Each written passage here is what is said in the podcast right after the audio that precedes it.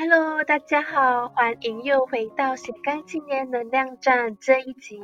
是一个非常温暖的一集的访谈。为什么呢？因为我们邀请到了两位嘉宾来我们的节目。那这一次呢，非常的特别，我想要和你分享，就是我是怎么样认识深刻思想这个品牌，也就是今天我们邀请的其中一位主角的创办人哦。那其实呢，我记得在二月的时候，当时的我就很积极的尝试。是在研究如何制作自己的自媒体，然后偶然间在一个表单里面看到一个用邮件 email 来经营的自媒体账号，当时就觉得好神奇哦，难道他是使用比较传统式的 email marketing 这样子的一个策略吗？那我就是一时好奇就开始订阅，我记得我订阅的。第一封来信是在二月二十五。那这一个自媒体呢，想要和大家小小的介绍，就是呢，这位主人就是孟泽呢，他就会写一封信。那个信呢，就是可以任何的主题，包括他在生活上的一些观点，或者是一些比较不同课题，但是又非常深入的思考。比如说，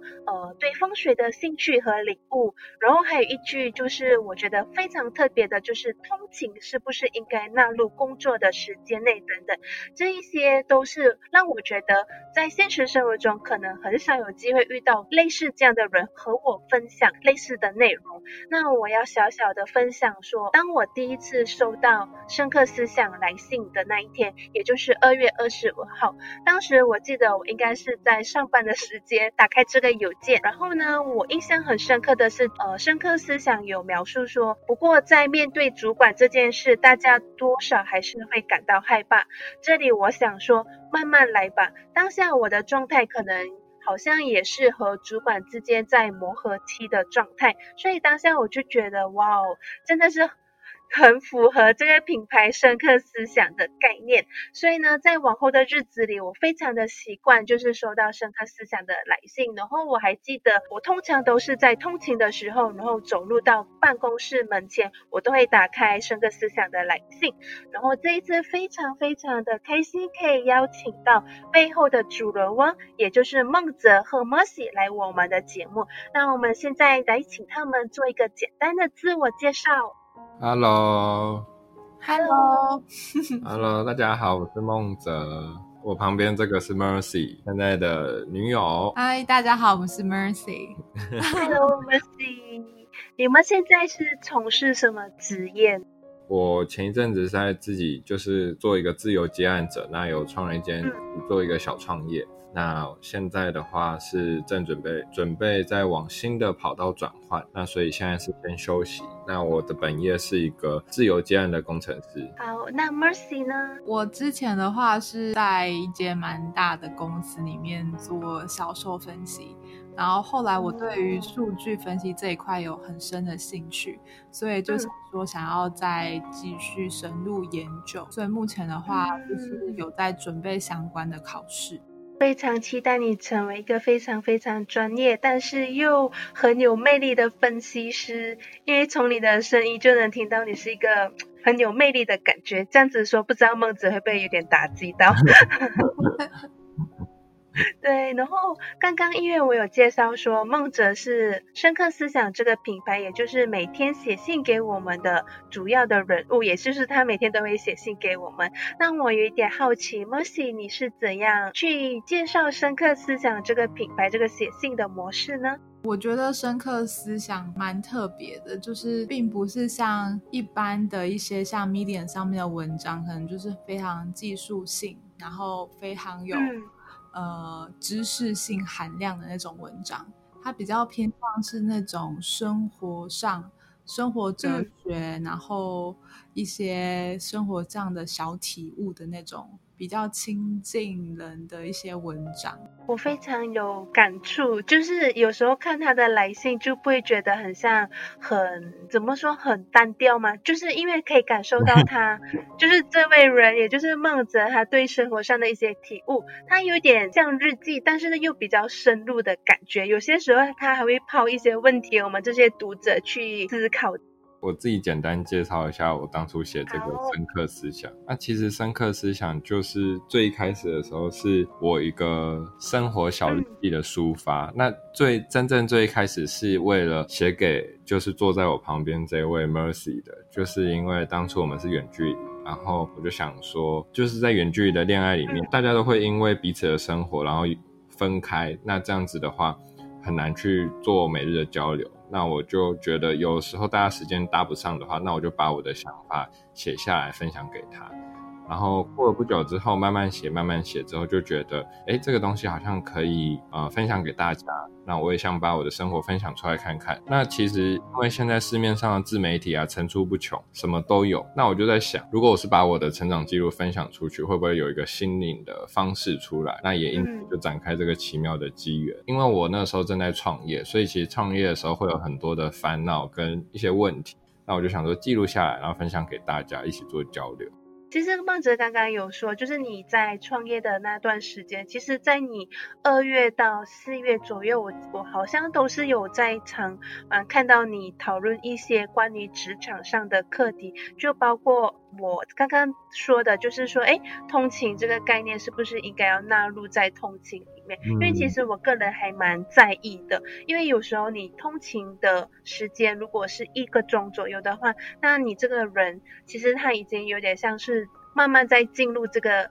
呃工作时间的状态，因为你要。前往这个目的地嘛，但是呢，他放工回家的时候，他也是更加的迟来开始他自己的个人的生活，所以呢，其实这是一个很特别的议题，嗯，所以我就觉得。非常非常的喜欢，之前是呃梦哲是打算就是因为远距的关系，然后开始写信给你，所以想要把生活上的一些细节跟一些感触写给你。那在这个过程中，你有没有有一些比较不一样的感触呢？我觉得很不错，就是其实梦哲他平常并不是一个很善于用对话表达他情绪跟感想法的人，有时候他会。用很简单的字去表述他现在的状态，但是呢，就是如果透过文章的话，我反而事后再回顾，就比较知道啊，原来当下他是什么样的想法。就我觉得他的文字是很有魅力，然后也可以。让我更加了解他的想法，然后这真的很有助于我们两个在远距离的时候见面机会都很少，然后就是有更好的沟通。哇，我觉得很感动。我突然间有一种感觉，就是我要写信给我老公了，因为我发现到他有时候也不明白我的小心思。这个我觉得是蛮推荐大家一个做法，因为我相信很多人都是这样子，就是嗯。当当另一半问你说今天过得怎么样，你可能就说不错啊，还可以。但是还可以是发生了什么事？然后不错，不错，不错，那不错在哪里？这样子。那其实如果一直每天都只有还可以或是不错很好的话，就反而会慢慢的把那个生活细节就是少分享给对方。那其实就会慢慢有一点疏离。对，推荐给大家。对对，我觉得可以。我其实我曾经尝试过这样子的方法，我不，我好像是每一天就是出门之前，我就会在一本日记本上写一句话，或者是写给老公鼓励的话。可是呢，他只是已读不回，就是他可能就是读了那个日记本，但是他都没有回复。然后他也，我就有问他说，哎，你你现在是有看的吗？你有没有觉得很感动之类？我就很期待他会有一个答复给我。但是后来我发现到，呃，我有点放弃了，因为他真的是完全提不起劲，就是要和我这种小互动。但是我非常。呃，了解到说，从文字里面了解到一个人的思维跟想法，然后把就是当时的一些感情感触都写出来，让对方更加了解。对，然后我有点好奇，就是我们现在已经了解到深刻思想一开始的原因，那后来呢，就是说，哎，市面上有这么多的自媒体，那你也可能可以就是用 IG，然后发一篇图文，然后写一一段话给 Mercy，那为什么？你当时是使用最原始也最普遍，就是大家都可以拥有的电子邮箱 email 来开始这样子的一个 project，然后再延伸出个人品牌这样子的一个概念呢？这其实是用信的原因很简单，因为就是想要写给一个人，一个特定的人，那就可以想象说，呃，你要如何去传递你的心情跟温度？它绝对不是社群媒体上面一个图或是配一些文字，就是我觉得我是有很多东西想说，或者是想深刻的写下来的。那它就不是有一张图或是几句话这么简单，所以我就选择了用信的方式。那你我可能每天都在手写嘛，然后也有可能记不到。那现在科技很发达，所以我们就我就选用了 email 这个东西。那其实最一开始的时候，并不是每天写啊，最一开始的时候是可能一年会写个十到十二篇文章给他，然后在最后的时候，例如说呃，就是纪念日的时候，然后一次一次给他。然后就一次十到十二篇，那后来的时候就是因为远距离，然后后来的时候就是因为大家工作也忙，就是就没有再写了。那我就想说，这个其实是一个蛮可惜的，就是我会写下来，然后我就换一个方式，之后变就变成每天写。那每天写就是写的比较生活化一点，然后就因此就觉得，呃，现在自媒体这么多。如果我把我的成长记录，如果我把我把一个人的生活想法，如果假设我现在是一个呃，现在是一个刚创业的呃，算是在起步的青年，那我之后到老，我如果每天都这么记下来，是不是一个很很可观的一个过程跟数据？那搞不好就会成为一个有价值的东西。那我就是这样子慢慢写，慢慢写。那其实真正最开始写就是就是写给 Mercy 这样子，然后就。选用信就很像是，因为我觉得信才能传递温度。我真的有感受到你传递给我们的温度，然后就是我可以比较一下，因为经常我都是有一直在活跃在社交媒体嘛。现在的我，因为已经从二月到现在，我们现在录制的时间是八月份，其实已经收了大概半年的信。其实每一次呢，我收到你的来信，我都会觉得很温暖。不管你当时的主题是有多奇怪，或者是多深入，或者是只是简单的奇怪。就是有些时候你会问一些很奇怪的问题，有什么比较印象深刻的吗？印象比较深刻的啊，要不要去上风水课？对，然后他还写了两次。对，就是有一些，就是我在我平时的生活上没有办法遇到，或者是我没有去尝试的一些课题，但是会觉得说，哎，你是实实在在在生活的一个人。然后我觉得印象是最近比较深刻的就是说，呃，你会去尝试把你的生活过得很实在。就是曾经有一段时间呢，你就跟我们说，哎，你最近在早起，然后去学太极。我当下就立刻回复你，就好像是我就觉得有点不可思议，喂，为什？你这个年纪，其实你们比我还小，大概几岁？但是你已经开始学太极了。我一直以为太极就是那种呃，到了可能退休人士，他们觉得他们生活是需要只能慢动作的那种状态才开始去学习的。从这些人类学啊、风水，然后到后来的太极，我都觉得你这个人过得很多姿多彩，就觉得你真的是有在好好体悟人生。所以当你联想到刚刚你说的温度这个字，我其实有感触的是，就是你不会。把你的每一天都过得就是，呃，早上起来呢，我就去上班，然后放工回家，然后可能耍废一下子这样子，就是觉得说，哎，你有活出就是比较不一样的感觉。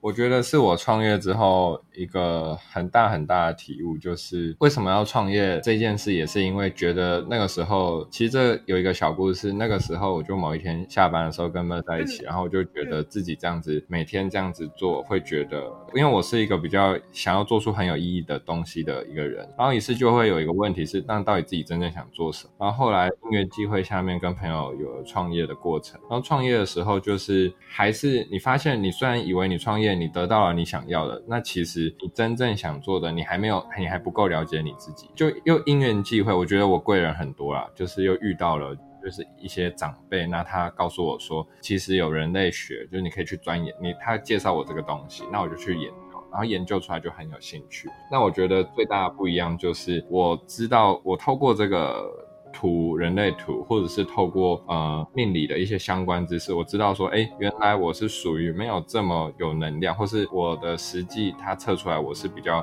喜欢自由业的这种工作，那我就更肯定自己说现在所在做的这件事，因为其实很多人遇到最大的问题是，当你想要踏出去的时候，你被你怕你自己肯定了自己。你可以肯定三个月，但是如果旁边的人都不一直鼓励你的话，你很难继续坚持走下去。所以旁边的人，呃，自除了自己很重要，旁边的人也很重要。那但是你只要一直维持的话，还有一件事是你一定要对自己够了解自己。所以我觉得这个这个就是呃，像人类学啊，或是这些我去做太极，我去泡茶或是种花这些东西。还有种花？对对对。怎么我不知道？就因为我现在在自己家里种花，然后。就是摆一些园艺这样子，种超多，天哪，超多！为什么你没有写给我们知道？还在慢慢的种啊，因为就是一，它也可以当做一种布置家里的一些小小配包这样子。对，太太棒了！我真的可以想象你们家一定是过得很舒服、很 cozy、很自在的一个环境哎。哎，我有一点好奇，就是 Mercy，你跟他相处的话，你怎么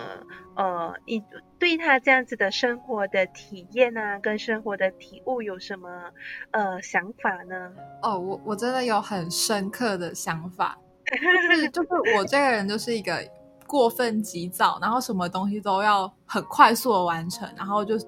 很讲究效率，这样我不喜欢拖泥带水，然后可是我就是。有点太过于忙碌到会忽略很多东西，然后我觉得跟梦泽一起相处之后，会慢慢找回那些你忽略的事情。就比如说，我可能太快速去处理某些东西，然后忽略了自己的情绪，所以就可能会把那些情绪压力累积，然后可能在某一个时刻就爆发。但是就是如果跟梦泽一起去聊，就是让自己生活步调慢下来的话，我觉得我的情绪或想法就有了一些出口，然后就是会比较平静的去面对很多很多的东西。然后，其实我之前觉得说，可能你快你要快速的话，你脑袋是会比较清楚的，对。那我觉得你真正慢下来了之后，你才可以看到更清楚的东西。哇，我喜欢这句，要也要提醒我自己，就是我觉得认真生活，然后认真感受当下这件事情，其实很重要的。就是我觉得它带给我一个蛮大的改变嘛，跟体悟，真的，嗯，因为我其实跟 Mercy 一样，就是我也是一个很急躁，然后凡事都很讲究效率，然后也不喜欢就是拖太久，然后我老公就是那种。呃，很典型的水瓶座，然后呢，他就是头脑都会有一些很古怪的想法，但是同时间呢，因为时间上的观念啊，跟处理事情的方式有点不一样，所以以前我不会很了解，但是后来我就发现到，其实他有在帮助到我，就是以另外一个角度去看待我原本的视角，就比如说，呃，他可能会刻意安排一段时间，就是我们两个人出去的时间，那如果他不刻意安排的话，我会做什么呢？我就会做我自己的东西啊。那我却无时无刻都在电脑前面，所以我我我没有想象说，哎，呃，我应该要放下部分，呃，我固固有的就是一直要有东西产出，一直要有 produce 那种感觉。但是我的先生就是会刻意呃放空，以前是可能还不大不大理解，但是后来我有感受到，对，就真的要慢慢的理解。我刚开始也没办法理解，我想说他怎么什么东西都这么慢，这么慢，这么慢，然后就一直不耐烦，然后就是觉得要等待很多很多东西，但后来就觉得其实慢下来也很好，就是有一种啊，终于让自己松口气。我觉得我之前就对对对找不到自己放松的方式，我就算放假，我会觉得很焦虑，就会觉得要 do something。嗯，yes yes，我有同感。哇，我真的觉得找到同同类了吗？不对。我很庆幸 Mercy 就是有梦泽在你的身边，然后梦泽也很好的把他的品牌传递给我们这些读者，让我们感受到说，哎，其实生活可以以另外一个步伐去呃完成它，也不需要这么急躁。我觉得生活美学这件事很有趣，就是你把你的生活过得很美，你把你自己就是活得很很美、很优雅的话，其实是一件很棒的事情。然后。我觉得梦泽他就比我还优雅的在过生活，就是像 种花，然后风水，然后我们家还有摆很漂亮的花瓶跟跟什么，打理打理的很好，对。然后我觉得这件事情真的是太不可思议。就是当你的环境、你的空间就是一个伸展开来的话，你这你整个人也就是那种像茶叶泡进热水面就舒展开来，就会一种很舒服的感觉。然后我会想要蒋勋，是因为蒋勋的话，他写过。就是美的觉醒，就是呃，他是台湾蛮有名的，就是在文学方面，他总是可以看到很多很美的东西，尤其是那种中国古典的一些诗词之类。然后他他从这个诗词里面，他就告诉我们说，美这件事情是很重要，然后是每个人都不可以忽略了，甚至可以用一辈子去学习怎么欣赏美。嗯，然后我觉得就有点像是。我们把我们日常生活中觉得美的东西，就是让他们更接近我们一点，然后放在日常生活中，或是我们懂得去欣赏家里摆放的那一个花瓶，它那个花呢，从它花苞绽放到凋谢这整个过程，如果你可以去欣赏那个美的话，这是一件很不得了的事情。我我突然间有一个冲动，要去买花回来放在我家。其实这真的是很有趣的，就是因为我平常可能就是都在买手读书或者写写嗯分析东西，然后就不会去注意到啊，原来旁边有花开过路谢掉之类的，就是对。但是跟梦泽一起之后，就开始会发现这些小事情。然后有时候我看完那个花之后，我再回去做我的分析，然后就会。豁然开朗，更哇，太棒了！那请梦泽继续种多一点花，就是很有趣，对。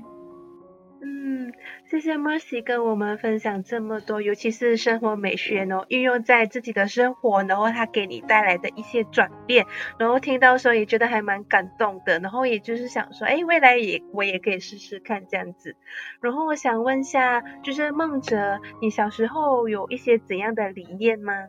嗯，我小时候就有很多个梦想。那我第一个梦想就是当总统，就是小时候大家都想要当最大的那个。然后后来就觉得好像总统没有这么厉害，那当老板好像比较厉害，所以就觉得那要当就要当一个大老板。然后再后来就知道，再后来创业之后就觉得说这两个感觉都只是一个目标。那背后的然后呢，就是你当到了总统或者你当到了老板，然然后呢，就好像我们童话故事里面有了一个幸福的结局之后，然后呢？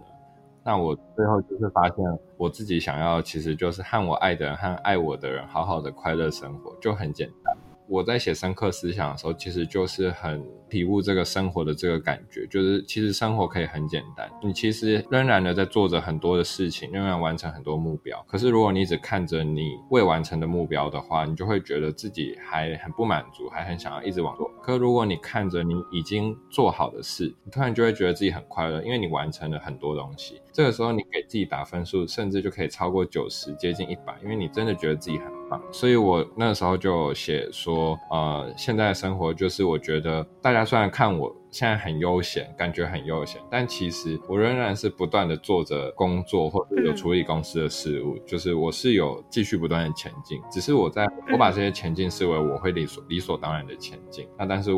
我就把它看得不那么急了，那放远一点来看，那这些既然都是我都会前进的步调，那我就把多做一些目标以外的事，然后于是就是去找一些平静啊、平静的生活方式，还有快乐的生活方式，建议大家就可以这样子试试看，就可以更容易活。出自己的人生色彩，然后就会散发一种像 Mercy 刚刚讲的那个蒋勋的美。当我听完你这样描述的时候，尤其是你在说你其实也有在前进，但是前进的同时，目标以外，你想要达成的一个呃，就是背后的一些理念，就是简单的生活和自己喜欢和爱你的人一起在一起，然后也是在探索一些呃，觉得自己人生有意义的事情。那我真的觉得从你身上让我就是回想到自己，就是自己的人生目标通常都是放。呃，我要在几岁之前完成什么，或者是我现在做的事情要达成什么目标，但是很少会说到呃目标以外的事情，就是像你这样子的生活方式，我其实是完全没有体验过。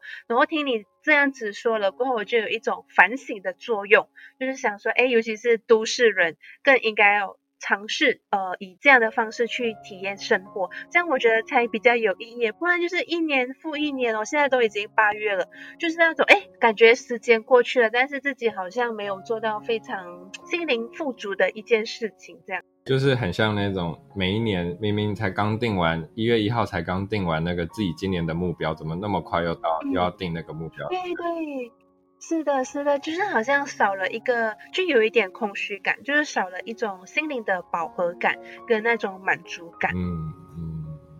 非常感谢是梦泽和我们分享你不一样的生活的理念。那其实我有一点小小的好奇呢，就是因为嗯，我知道梦泽其实是从事科技业，那其实我之前也是从事工程师。那偶尔很小的时候，我需要写程序的时候，那我发现到我写程序的时候，我必须可能提早半天进入那个状态，然后摸索一阵子，然后才正式切入就是写程序的状态。那后来如果我要退出写程序的状态，就是说从事就是做另外一个呃分内的工作的时候，但是不需要这么理性的时候，我发现到我就要又要重新切换我的思考模式。然后我当时就是印象比较深刻，就是当你要写程序啊，或者是处理比较科技相关的事情的时候，你的头脑都是非常理智，就是很像我们写程序经常会用到。If 就是如果是这样，然后就会一定会是这样子的一个环节一个概念，然后这个感觉我其实还蛮感触的，就是因为曾经那一段时间我也有在尝试做自己喜欢的画画，然后我也有发现到说，当我太过于沉浸在画画的时候，如果同时间我必须回去写程序的时候，我会觉得有一点辛苦，就是说，哎，我不知道呃要如何去切换，就是或者是我需要更长的时间去。转换和适应这个转变，然后我想就是想很好奇，就是因为在读深刻思想的信的时候，它其实是有让我体验到比较软性也比较温暖的那一个，就是不是我们平时呃在文字或者是普通的文章上所感触比较冰冷的感觉。那我想好奇，就是深刻思想是怎样写出这样的感觉，或者是你的头脑思维是怎样切换？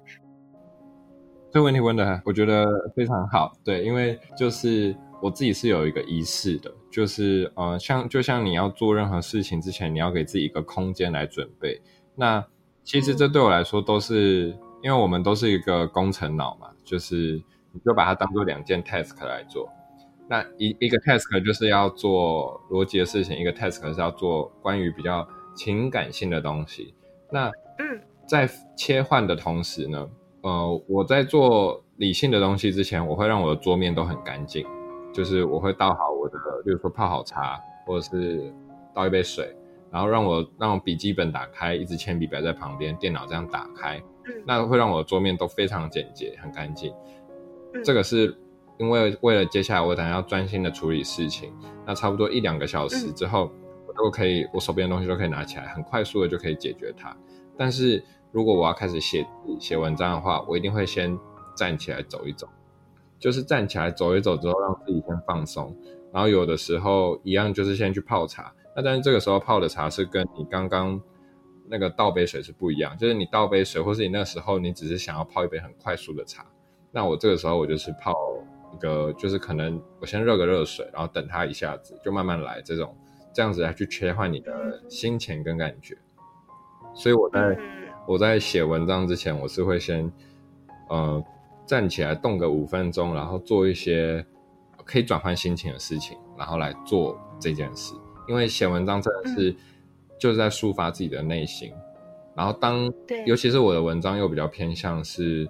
我都是当场才想标题跟问题。那我不会像，因为大部分的可能这有但很多文章都是有明确主题或者是一些。干货跟硬知识，它比较就是你 follow 你的那个呃逻辑跟流程这样走写下来就 OK 了。但是因为我的文章是比较，我都是坐下来的时候才开始想主题，还有为什么要这样，嗯，这样，那我的情绪就很重要，所以我会让自己稳定下来一个情绪，然后让自己空空的感觉有一点创造力这种感觉。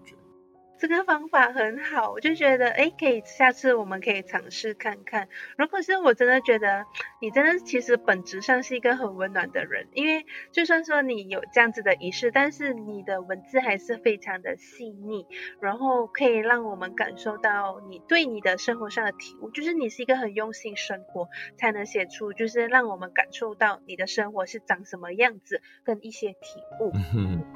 然后呢，我其实最近还蛮感触的，因为最近呢，今天是八月二号，我们是录制的时间。嗯，然后我八月一号呢，我们有收到就是上课思想，也就是孟泽给我们的信，然后他的题目标题是写一个幸福的故事。然后其实这句话呢，我其实有想象到，可能他和 Mercy 就是最近就是过着很舒服，然后很 cozy，然后就是有种花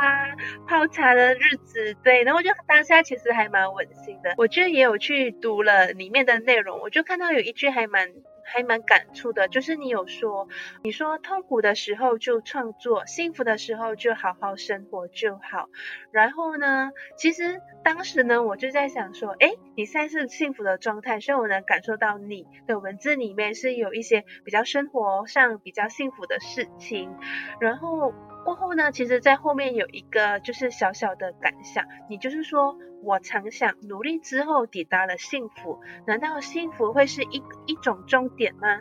我在日更的时候，给自己很多的要求，想了很多的主题和各种可能进行的方式或是发展。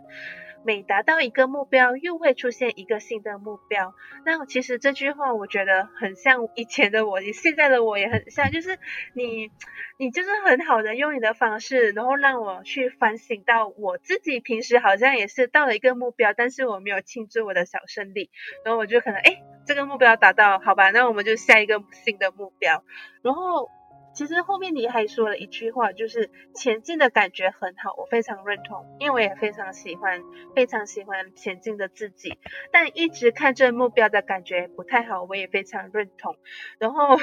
后来你就说，哎，你搬回了台北，转变了生活的态度。第一件事就是好好的去过生活，一个幸福的生活。这其实是一个心态转变。我仍然有很多未完成的事，但却有更多已经完成的事。如果看着那些未完成的目标，只能给自己打个三十分；那如果看着那些已经被实现的事情，我可以给自己打九十分。那其实这段话呢，我就觉得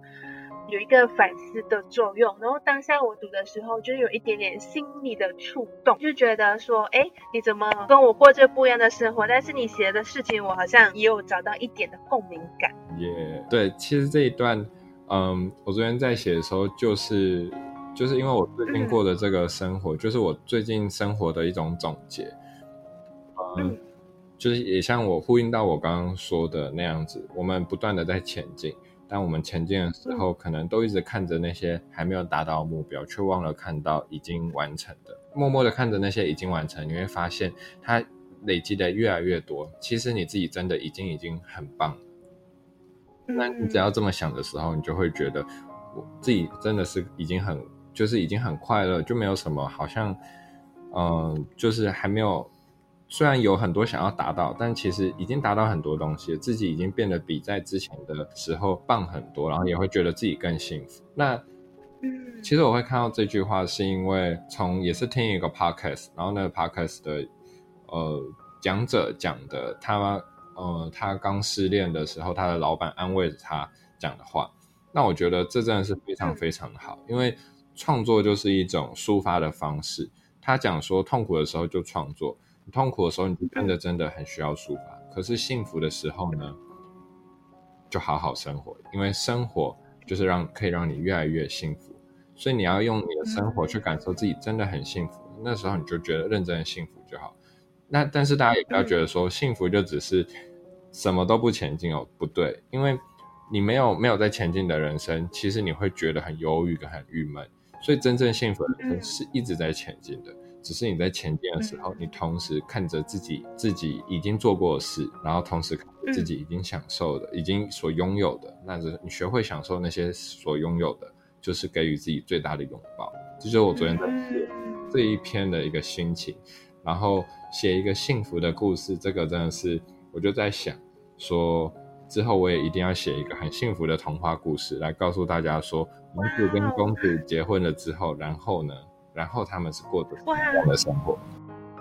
好，我很期待，因为我觉得说王子和公主结婚之后的幸福的故事，因为刚刚我们有在你的信里面有读到说，哎，幸福是一个终点嘛，这样子的一个问句，也算是一个。呃，疑问的方式。那其实我非常的期待，因为当我们就是步入人生的另一个阶段的时候，往往很容易就是被生活上的一些柴米油盐或者是一些琐事给，就是很盲目的前进，然后天天就是要好像打卡这样子，就是完成很多这样的事情。那我就会很期待说，哎，在未来的时候，就是可能可以收到类似这样子的内容，然后在我的人生中有一些小小的提醒，然后也让我去感受到说，哎。其实我可以这样子去尝试，去展开不一样的生活的态度，然后就是好好就是享受生活上可能可以给我带来的一些呃比较有意思的美学啊之类等等。嗯，我真的很好奇，就是说刚刚梦泽有说痛苦的时候就要创作嘛，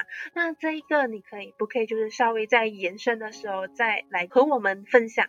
这个我理解的意思是因为你痛苦的时候你是很多情绪的。情绪需要被抒发的，所以创作是抒发的一种方式。事实上是很多人都忘了，在痛苦的时候会忘记自己该怎么宣泄跟抒发自己的情绪，所以他提供你一个方式创作。也有一些失恋的时候，可能就是去海边大吼大叫啊，这样去挥发自己的一些那个压力宣泄跟情绪。那创作也是一种很好的方式。所以就是很多伟大的文学家。其实都是经历了相当坎坷的人生故事之后，才创作一些出一些隽永的故事，流传在这个世界上。嗯，明白明白。这创作也是让别人认识我们的一个方式，也是认识自己的最好的方式。我有同感，就是我在你的创作可以看更认识你，但是我相信你也是更加认识你自己想要过的生活方式。没错。那谢谢梦哲，就是有跟我们分享说，创作是可以让别人更认识你，也可以认识自己的最好的方法。那如果认识自己的话，就是其实实际上对我们有什么帮助呢？最大最大的好处就是你终于不用再被社会的定义所拘束。例如说，我从以前的时候就一直觉得努力、努力、努力，你的生命是一直需要努力的。但是当我呃，去学习了人类图，或者是看了自己的命盘之后，我发现自己其实是一个没有这么是很需要一个休息的人。就是我不是像很多人，他们可以不断的做事，并不是说不断的做事不好，而是他们有这个能量去支撑他们可以。不断的完成任务，完成工作，而我是非常需要休息的，因为我们天生可能就有一些不一样。那努力才会成功这句话是社会一直赋予我们的一个定义，或是我们从小就接收到的讯息。可是没有人告诉你说你要多努力，还有你要努力到哪方向。所以这是一个很困扰我们自己本身的问题。那我其实非常建议大家，就是可以用任何的方法，或者是。呃，每天跟自己对话十分钟，然后来去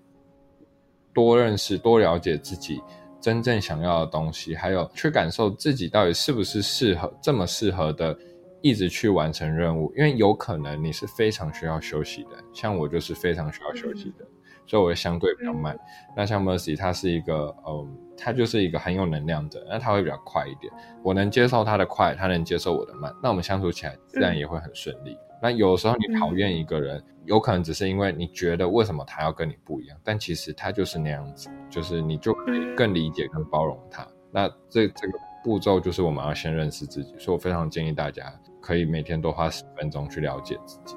哇，我真的觉得你 就这句话很有用哎，因为不同的人都有不同的特质嘛。然后其实你这样子说，就是人与人相处和自己与自己相处的这个环节，真的是认识自己非常的重要，才能找出最适合的方式去磨合，然后让自己过得比较就是没有这么盲目。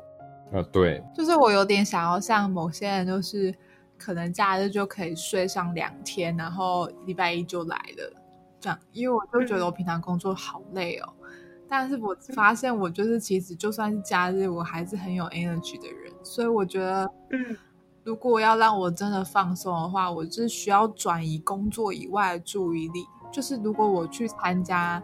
像英文展览、去看表演或听一场音乐会，就是去做点什么，但是非工作相关的事，然后一样把假日塞得满满的，我晚上就会睡得很舒服。我觉得你的方式很棒，就是你会特地安排自己想要去做的事情，而且是工作以外，而且重点是哦，你并没有照这一般的规则去做，就是你是先了解自己，然后找出自己呃适合的方式去做出来，这就很好的体现出刚刚梦哲和我们说，一定要先认识到自己，因为你才能和自己好好的相处这一段话。嗯，对啊，而且真的要慢下来，然后。就跟自己相处十分钟也好，就是去了解说这到底是不是你自己真的喜欢的，我觉得很重要。嗯。就是刚刚我们有提到说，跟自己相处十分钟可以算是和自己对话十分钟，或者是任何的相处。那其实要怎样去开启这个十分钟的独处的时间呢？就是说要先问自己怎样的问题，还是完全把自己放在一个没有任何干扰的状态，还是就是可能就是去外面上一个十分钟的步？要怎样？就是先第一步踏出去认识自己到底是怎样，然后和自己对话这样。这个我可以给大家一个三个小问题，因为是我在有某一阵子的时候，每天都会问自己的问题。第一个是你今天最感谢的三个人，然后再来第二个是你今天最开心的三件事，再来是你今天觉得最令你烦恼的三件事。感恩的人，你会你一定会知道是某一个事情，所以你感恩他。但其实其实就是你要知道是感恩谁啦，然后你你会想到你的事情，然后开心的事。还有呃，就是令你烦恼的事，但其实这个可以，因为我们很多时候都有时候会犹豫，说这个到底是开心还是烦恼，所以这个最重要就是你要练习去找自己的直觉，你的直觉，你的你到底是真的是开心还是难过，你到底是真的喜欢这件事还是不喜欢。哎，我觉得很棒哦！我今天要尝试一下，因为我通常是会写感谢的人，然后呃感恩的事情，但是我很少会写，除非那件事情真的是。呃，非常抵触我的内心，我才会把它写出来，就是烦恼的事情，因为我都会下意识的，可能算是逃避吧，然后或者是把一些比较不开心的事情，我就会以另外一个角度去把它化解掉。但是有些时候，我会发现到我其实算是在逃避，而不是去正式的面对它，然后可能就是也不算是真正了解自己，因为可能下一次在面对同样的烦恼，或者是呃就是比较难题的时候，我好像还是会打回原形，就是还。是可能会还是会有点急躁啊，就是察觉力这一方面。嗯，这个非常建议大家，这是我一开始实做的一个方式。嗯，好，真的很谢谢梦哲和 Mercy 和我们分享在生活上了解自己的这一个环节。然后今天非常的感谢呢，邀请到梦哲和 Mercy 来我们的节目和我们分享关于深刻思想背后的理念。而且呢，最重要的就是从他们的分享里面可以感受到他们对生活的态度和想法。这也是很好的让我反省，在城市生活的我要如何慢下来，如和以另外一个角度去更加的认识自己，我真的觉得很荣幸可以邀请到你们。那如果大家想要更加了解你们的话，可以在什么地方找到深刻思想的来信呢？可以在 Facebook，然后搜寻深刻思想。那应该第一个就是我，会是一个拿着相机的人啊，不然对对对，就喜欢用相机，然后看看着世间的这种感觉。